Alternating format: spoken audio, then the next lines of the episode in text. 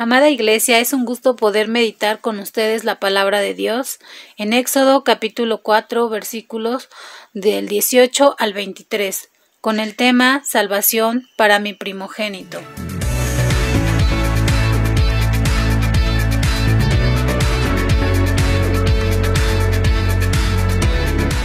Así se fue Moisés y volviendo a su suegro Yetro le dijo Iré ahora y volveré a mis hermanos que están en Egipto, para ver si aún viven. Y Yetro dijo a Moisés Ve en paz. Dijo también Jehová a Moisés en Madián Ve y vuélvete a Egipto, porque han muerto todos los que procuraban tu muerte.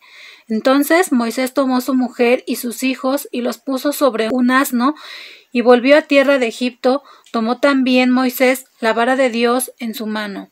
Aquí podemos ver cómo Moisés se prepara para volver a Egipto. Se despide de su suegro Yetro diciendo que volverá a sus hermanos para ver si aún viven. Dios alienta a Moisés diciéndole que ya no están vivos los que procuraban su muerte. Moisés tenía un llamado por parte de Dios y él atiende y obedece al llamado. Moisés toma la vara de Dios en su mano y Dios abre caminos delante de él. Cada uno de nosotros tiene un llamado que Dios nos ha hecho. Preparémonos y acudamos al llamado. Y en los versículos del 21 al 23 dice así: Y dijo Jehová a Moisés: Cuando hayas vuelto a Egipto, mira que hagas delante de Faraón todas las maravillas que he puesto en tu mano. Pero yo endureceré su corazón de modo que no dejará ir al pueblo.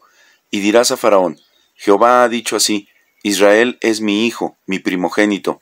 Ya te he dicho que dejes ir a mi hijo, para que me sirva, mas no has querido dejarlo ir, he aquí yo voy a matar a tu hijo, tu primogénito.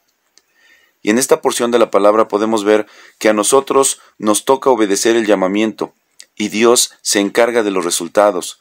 Después de recordarle una vez más su plan de salvación a Moisés, le asegura que ciertamente lo cumplirá. Dios se refiere a Israel como mi hijo, mi primogénito. Esas expresiones describen una relación cercana e íntima que puede existir entre Dios y su pueblo. Está confirmada la salvación de Israel, el primogénito de Dios. Entonces, el final ya lo conocemos, pero en el proceso habrá muchas dificultades.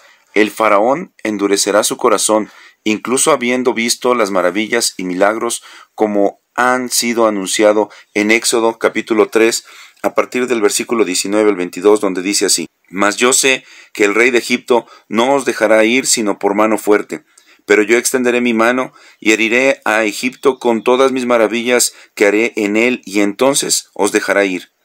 Y yo daré a este pueblo gracia en los ojos de los egipcios, para que cuando salgáis no vayáis con las manos vacías, sino que pedirá cada mujer a su vecina y a su huésped alhajas de plata, alhajas de oro y vestidos, los cuales pondréis sobre vuestros hijos y vuestras hijas, y despojaréis a Egipto. Así que Dios aprovechará la terquedad de Faraón para hacer del éxodo algo grande.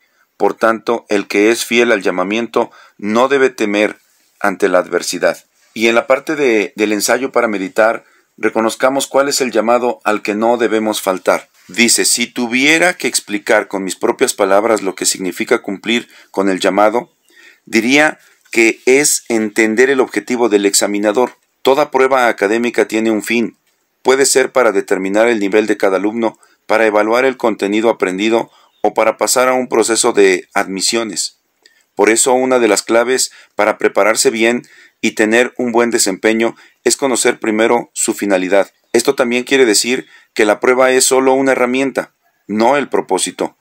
Por eso, procuro preguntarme constantemente por qué Dios, quien es el examinador, me habrá permitido tener la vida que me dio y con unas características específicas. Esta pregunta tuvo un papel sumamente importante en el proceso de llevar a mi ser, que creé en la salvación hacia el llamado. La prueba más difícil es aquella cuyo objetivo es imposible de descubrir. Sin embargo, Podemos estar tranquilos porque Dios es un Maestro perfecto y completo.